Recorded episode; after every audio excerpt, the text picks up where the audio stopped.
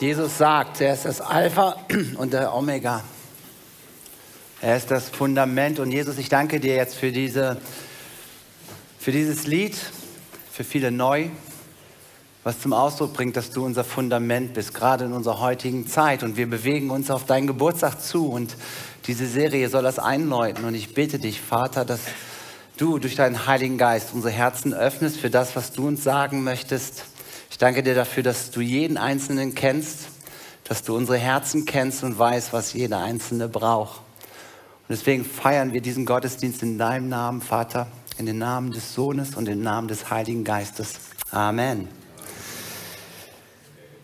Astrid hat es schon gesagt, eine neue Serie startet und die Deko bringt es schon zum Ausdruck, Himmel auf Erden. Ihr Lieben, es tut mir leid, ich habe kein rosa Hemd in meinem Schrank gehabt, was zur Deko passt. Ich habe es durchgeforstet. Aber es geht nicht um Deko, sondern es geht darum, heute eine Serie einzuläuten. Vier Sonntage, in denen wir uns auf Weihnachten ausrichten, Adventszeit. Der vierte Advent, nächste Woche ist ja der erste, aber der vierte Advent ist ja auch äh, gleichzeitig Heiligabend. Und wir starten die neue Serie Himmel auf Erden. Was ist das Ziel dieser Serie? Es geht um die Grundsehnsüchte von uns Menschen und die Frage, wie und wo und bei wem diese Sehnsüchte gestillt werden können. Sehnsüchte wie Sicherheit und Geborgenheit, Sinn und Wertschätzung, Nähe und Gemeinschaft. Und unser Wunsch ist es, dass wir durch diese Serie, dass du und ich, äh, dass du und ich erlebst, und erkennst, dass diese Sehnsüchte durch Gott in unser Herz hineingelegt worden ist und er der Einzige ist, der diese Sehnsüchte wirklich erfüllen kann. Weil er ist das Ziel und er ist die Erfüllung. Amen. Amen. Amen. Heute starte ich mit einer Serie, mit der Serie und mit dem äh, Titel Sehnsucht nach Ruhe und Frieden. Ich bin froh, dass es nicht heißt Ruhe in Frieden, Rest in Peace, ähm, sondern ich möchte mit euch über Ruhe und Frieden nachdenken. Gerade in dieser Zeit ist es so wichtig, über das zu reden, über Ruhe und Frieden. Weil ich glaube, dass wir alle eine tiefe Sehnsucht in unserem Herzen haben nach Ruhe und nach Frieden, oder? Die Welt scheint aus den Angeln gehoben zu sein. Die Corona-Pandemie hat uns durchgerüttelt. Der Ukraine-Krieg brachte den Krieg mitten nach Europa. Der Nahostkonflikt hat eine noch nie dagewesene Dimension zwischen Israel und Palästina gebracht. Vielleicht ist es aber auch dein Alltag, wo Unruhe und Unfrieden drin ist und nicht diese großen Themen. Vielleicht erlebst du in deinem Leben gerade so eine Unruhe und einen Unfrieden. Und deswegen glaube ich, dass es wichtig ist, über dieses Thema zu reden. Unsicherheit und Angst breiten sich aus. In Johannes 16, Vers 23 steht, in der Welt, sagt Jesus, habt ihr Angst. Aber seid getrost, ich habe die Welt überwunden. Jesus macht mit dieser Stelle klar, dass wir Angst haben werden. Es gibt Zeiten, wo Angst uns bedrückt, die uns fertig machen wo die Welt aus den Angeln gehoben wird, wo Dinge in unser Leben hineinkommen und er sagt, hey, das ist so. Und wer dir was anderes sagt, dass mit Jesus und wenn du Christ bist, alles happy clappy ist, dann ist das eine Lüge. Wir werden Angst haben in dieser Welt, aber seid getrost, dass der Schöpfer und Herr dieser Welt es überwunden hat. Und darum soll es heute gehen. Auch gerade die Weihnachtszeit soll ja auch eine Zeit der Ruhe und des Friedens sein. Tanja und ich, wir haben gestern schon angefangen, über Weihnachtsgeschenke nachzudenken und eine Weihnachtsfeier jagt die andere, ein Fußballverein, die Schule, jeder will Weihnachten feiern. Wow, was für ein voller Terminkalender und wir fühlen uns total getrieben manchmal. Aber ich wünsche mir, dass diese Weihnachtszeit für euch eine Zeit wird, wirklich der Neubesinnung, der, des, der Ruhe und des Friedens. Und die Frage ist, wie können wir in diesen Zeiten, in diesen turbulenten Zeiten, wo so viel in dieser Welt geschieht, wirklich Ruhe und Frieden bekommen? In England gab es mal einen Malwettbewerb unter äh, englischen Künstlern. Sie wurden aufgerufen, ein Landschaftsbild zu malen zum Thema Frieden. Und es wurden wunderbare Bilder eingereicht. Kreidefelsen von Dover im wunderbaren Sonnenuntergang, die wunderbaren Küstenlandschaft von Cornwall, grasende Highland-Rinder in den äh, schottischen Highlands, viele Bilder, die Ruhe und Frieden ausgedrückt haben. Gewonnen hat aber ein Bild, was beim ersten Betrachten gar nichts von Friede und Ruhe ausgedrückt hat. Stürmische und gewaltige Brandung an der Westküste Englands. Riesenwellen, die gegen die steilen Klippen geschlagen sind. Ein tosendes Meer, ein aufgepeitschte Wellen. Regen, wo die Engländer sagen würden, it's raining cats and dogs. Ein Bild, was im ersten Anschein überhaupt nichts mit Frieden hatte. Aber warum hat dieses Bild gewonnen? Wenn man genauer hinguckt auf dieses Bild, wo so gewaltige Stürme sind, konnte man an diesen Steilklippen eine kleine Einbuchtung sehen. Und in dieser kleinen Einbuchtung sah man eine schlafende Möwe. Frieden in stürmischen Zeiten. Deswegen hat das Bild gewonnen. Und genau das haben damals die Jünger auch erlebt. Frieden in stürmischen Zeiten. Ich möchte euch eine Stelle vorlesen, eine Geschichte aus dem Neuen Testament, für den einen oder anderen bekannt, aus Markus 4, die Verse 35 bis 41. Als es Abend wurde, sagte Jesus zu seinen Jüngern, wir wollen auf die andere Seite des Sees fahren. Jesus war schon im Boot. So ließen die Jünger die Menge, stiegen zu ihm ins Boot und fuhren los. Und einige andere Boote fuhren mit ihnen. Doch bald darauf erhob sich ein heftiger Sturm und die hohen Wellen schlugen ins Boot, bis es fast ganz voll war mit Wasser. Währenddessen schlief Jesus hinten im Boot mit dem Kopf auf einem Kissen. In ihrer Verzweiflung weckten sie ihn schließlich auf und riefen, Lehrer, macht es dir denn gar nichts aus, dass wir umkommen? Jesus erwachte, bedrohte den Wind und befahl dem Wasser, schweig, sei still. Und sogleich legte sich der Wind und es herrschte tiefe Stille. Und er fragte die Jünger, warum seid ihr so ängstlich? Habt ihr immer noch keinen Glauben? Voll Furcht sagten sie zueinander, wer ist dieser Mann, dass ihm sogar Wind und Wellen gehorchen? Wie gesagt, für den einen oder anderen eine sehr bekannte Geschichte. Aber diese Geschichte kam mir in den Sinn, als ich über dieses Bild mit dieser schlafenden Möwe nachgedacht habe. Eine stürmisch aufgepeitschte See, verängstigte Jünger im Angesicht des Sturms. Ein Jesus, der seelenruhig schlief. Ich möchte euch mal mit in diese Geschichte Schritt für Schritt durchgehen und anschauen, was können wir über Ruhe und was können wir über Frieden in stürmischen Zeiten lernen. Wie gesagt, ich weiß nicht, wie dein Herz aussieht im Moment, ob du Ruhe und Frieden empfindest. Aber es geht darum, wirklich eine Sehnsucht danach in unserem Herzen zu erkennen, dass es darum geht, wie können wir in diesen stürmischen Zeiten wirklich Ruhe und Frieden bekommen. Die Geschichte fängt an, als es Abend wurde. Hinter den Jüngern liegt ein ganz besonderer Tag. Ein Tag voller Inspiration, voller Wunder, voller Sunshine. Es war super schön. Heilung der Schwiegermutter von Petrus vom hohen Fieber. Jesus, der zu dem Volk am Berg gesprochen hat. Und da steht kurz vorher, dass Jesus alle Kranken heilte, die da kamen. Sunshine-Feeling und Frieden. Ruhe und Staunen über den Messias. Und in diesem Frieden sagte Jesus, lasst uns über den See fahren. Und die Jünger stiegen ins Boot. Ich meine, es war Jesus. Wenn Jesus das sagt, dann macht man das. Ne? Und so stiegen sie in das Boot rein. Und dann steht da, doch bald darauf erhob sich ein heftiger Sturm. Und hohe Wellen schlugen ins Boot, bis es fast ganz voll Wasser gelaufen war. Ein erfahrener Seemann hatte keine Angst vor Sturm. Ich meine, die Jünger, das wir wissen von, von diesen zwölf, waren fünf erfahrene Fischer. Sie waren schon oft auf diesem See unterwegs. Ein erfahrener äh, Seemann hatte keine Angst vor einem Sturm. Aber Markus und Lukas beschreiben in diesem Evangelium diesen Sturm mit dem Wort Leilaps. Und Leilaps war kein normaler Sturm. Ein Leilaps war etwas anderes. Ein Leilaps ist an dem See Genezareth, wo die warmen und äh, wo die kalten Winde sozusagen die Luft vom See, äh, von den Klippen des See Genezareth runterkommen, auf den See kommen und gegen die warme Front der Luft auf dem See stoßen. Und es entstanden Wirbelstürme. Ein verheerender Wirbelsturm, der um das Boot herumtoste. Ein wütend wirbelndes Chaos.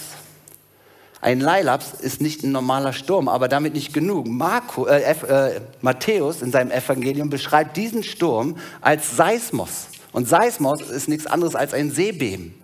Also diese, es war ein absolut wildes Chaos.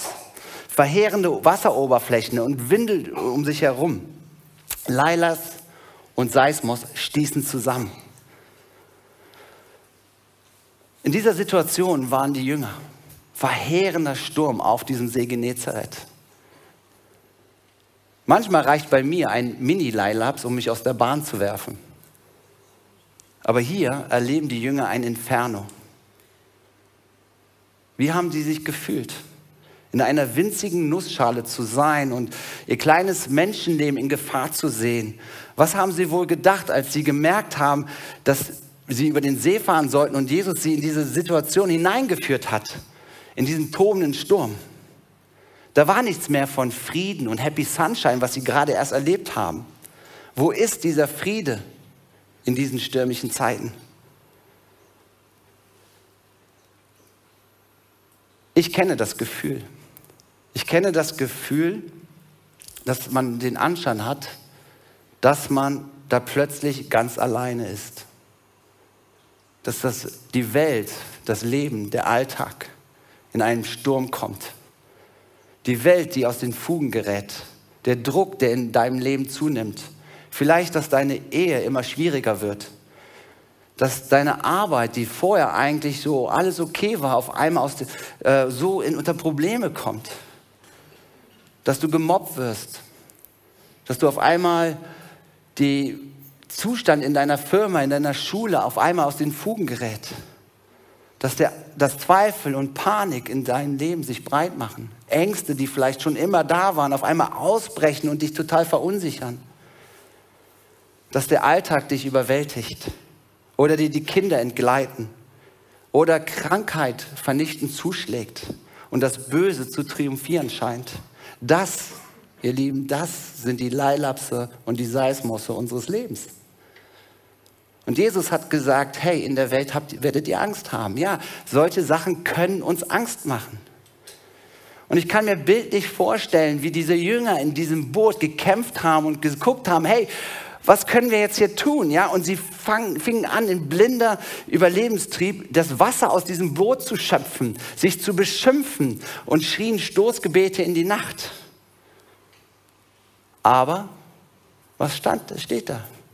Währenddessen schlief Jesus hinten im Boot mit dem Kopf auf dem Kissen. Ich finde es erstaunlich. Ich meine, diese Geschichte ist, die kenne ich aus dem Kindergarten oder aus der Sonntagsschule, als ich ein Kind war, ja. Und ich habe mich immer gefragt, ey, wie konnte Jesus in diesem mega Inferno auf dem Boot liegen und schlafen? Wie geht das? Wie ist das möglich? Wie kann Jesus trotz Sturm eine solche Ruhe und Frieden haben, dass er schläft. Alle Mächte der Natur balten sich zusammen, um das Schiff von Jesus untergehen zu lassen. Sollte Jesus hier etwa auch sterben? Ich meine, man muss sich mal vergegenwärtigen, im Leben von Jesus hat schon von Anfang an, als er geboren war, das Böse versucht, Jesus zu eliminieren. Herodes ließ alle menschlichen Babys in Bethlehem töten. Der Teufel versuchte, Jesus in der Wüste klein zu kriegen. Die Schriftgelehrten und Pharisäer probierten sechsmal, Jesus zu töten. Und immer wieder forderten Dämonen Jesus und seine göttliche Macht heraus. Und nun war die Natur gegen Jesus aufgestanden, um dieses Boot zum Untergang zu kriegen. Aber Jesus schlief hinten im Boot. Wie konnte er das? Warum konnte Jesus da schlafen? Weil er wusste, dass seine Zeit noch nicht gekommen ist. Dass Gott sein Vater bei ihm war und er alle Zeiten, alle Stürme unter Kontrolle hat. Jedes Mal, wenn ich Geburtstag habe, sage ich mir diesen Satz. Gott schenkt mir noch ein Jahr mehr. Anscheinend hat er noch was mit mir vor. Jeden Tag bewusst zu haben, hey, ich lebe und darf leben, weil Gott einen Plan mit mir hat. Mein Leben gehört Gott. Und Jesus, der wusste, dass seine Zeit noch nicht gekommen war und deswegen konnte er Ruhe in sich spüren und diesen Frieden haben. Und dieses Verständnis sollten die Jünger an diesem Erlebnis erleben. Weil auf einmal kamen die Jünger, ein paar von denen, zu Sinn und sie gingen hin, und da steht, in ihrer Verzweiflung weckten sie ihn schließlich und riefen, Lehrer, macht es dir denn gar nichts aus, dass wir umkommen? Da steht in ihrer Verzweiflung. Oft muss die Verzweiflung, die Sorge, die Unruhe so groß sein, dass wir erst dann zu Jesus gehen. Ist das nicht so? Ja, dann hilft nur noch beten. Kennt ihr das? Wir rödeln, wir tun, äh, wir fangen an und sagen, hey, was ist mit dir, Jesus? Wo bist du denn überhaupt? Interessiert es dich denn überhaupt nicht? Und genau darum geht es auch jetzt in unserer Zeit. Wir bekommen Angst und Sorgen und Nöte der Welt und des eigenen Lebens übermannen ein. Und was machst du dann? Wir versuchen doch selber oft unsere Sicherheit und unsere Kontrolle zu haben. Wir fangen an, die Sorgen aus unserem Lebensboot herauszuschaufeln und versuchen irgendwie zu überleben und Freude und Ruhe wieder zu bekommen. Wir schreien, wir nörgeln und wir resignieren, oder? Wir verlüchten uns in Arbeit und Arbeit und Arbeit und tun noch mehr, um irgendwie das davor zu flüchten, vor den Sorgen und Problemen dieser Welt. Vielleicht bist du auch so einer, der sich betäubt und irgendwie sich einfach abzulenken mit Netflix und Serien und so weiter. Du merkst aber, diese Ruhe, Unruhe und dieser Unfriede ist in dir. Und du glaubst an Jesus, ja, aber du versuchst den Sturm deines Lebens selbst zu meistern. Und da möchte ich dir sagen, komm zur Ruhe, komm zur Besinnung. Halte inne und geh zu Jesus und weck ihn auf. Es steht da, Jesus erwachte, bedrohte den Wind und befahl dem Wasser, schweig, sei still. Und sogleich legte sich der Wind und es herrschte tiefe Stille. Jesus erwachte. Er rieb sich die Augen, beobachtete die Situation, stand auf und übernahm die Leitung. Es steht da, Jesus stand, äh, er stand da mitten im Sturm, schaute zum Himmel, zum Leilabs und sagt, schweig. Er schaute zum Meer, zum Seismos und sagt, sei still. Und der Sturm legte sich. Jesus hatte geschlafen, aber sein Schlaf war kein Zeichen von Schwäche oder Abwesenheit. Nein, er war vielmehr Ausdruck und Zeichen seiner Kraft, die Jesus hat.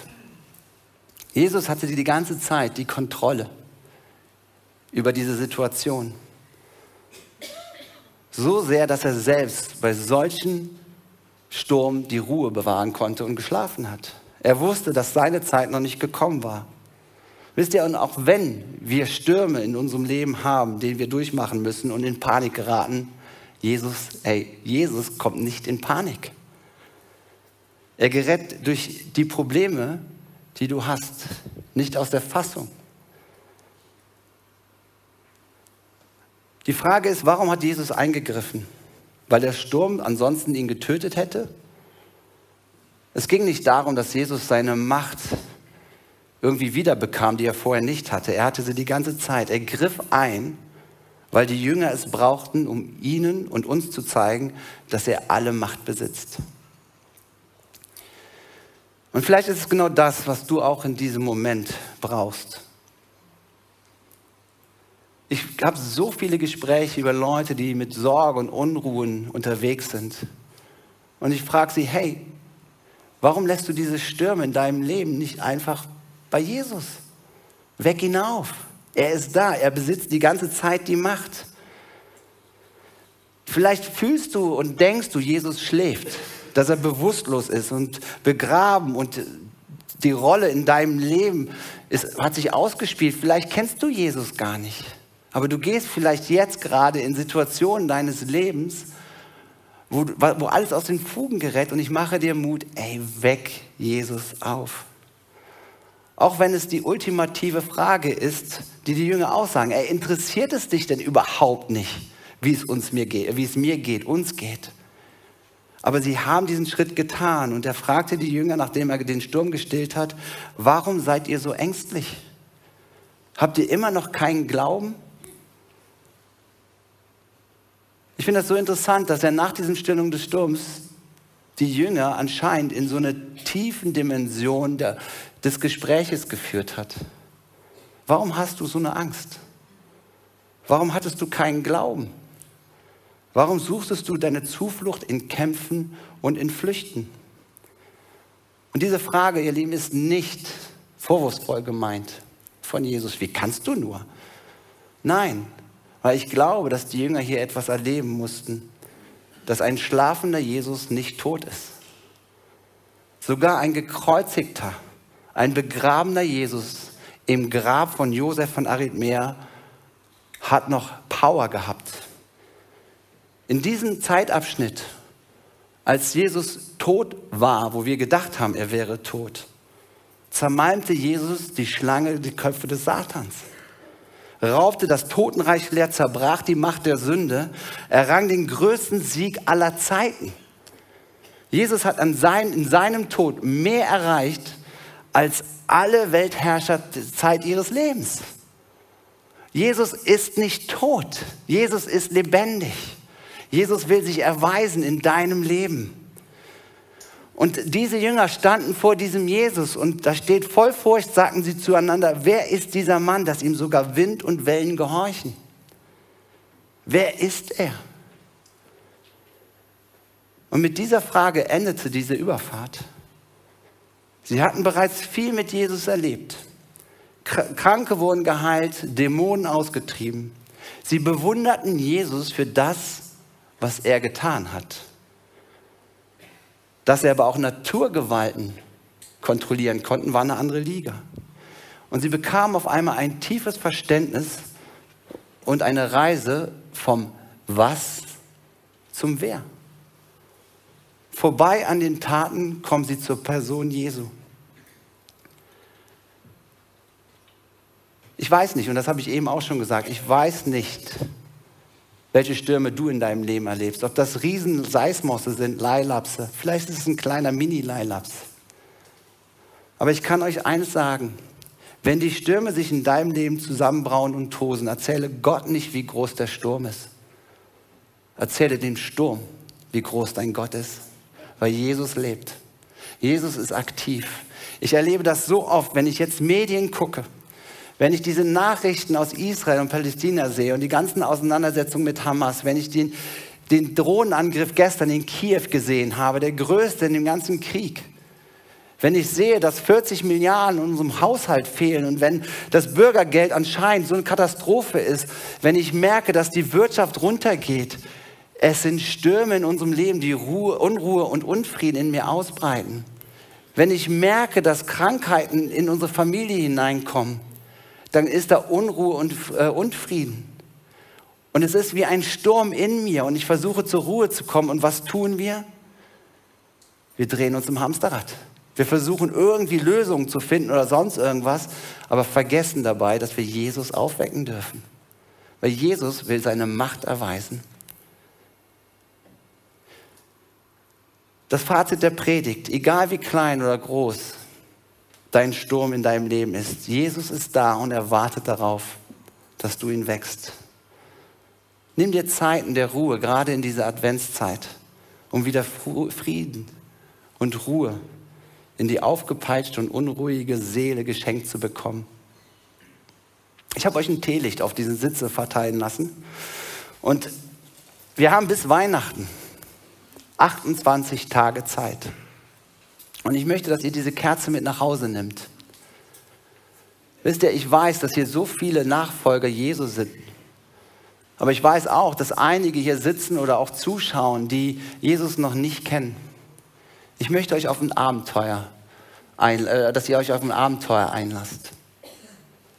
Dass ihr in dieser Adventszeit einmal am Tag diese Kerze anzündet. Diese Kerze brennt vier Stunden. Schnell Mathematiker, 28 Tage, vier Stunden sind 8,5 Minuten am Tag. Ganz schnell gerechnet, nein, ich habe es aufgeschrieben. 8,5 Minuten. Hey, was sind das in gegenüber 24 Stunden? Mal 8,5 Minuten innezuhalten, diese Kerze anzuzünden und mit diesem Jesus ins Gespräch zu kommen. Nimmt diese Kerze mit und lasst euch einfach mal ein auf dieses Abenteuer, Jesus in euren Sturm hineinzubringen. Wenn du keinen Sturm hast, mach es trotzdem.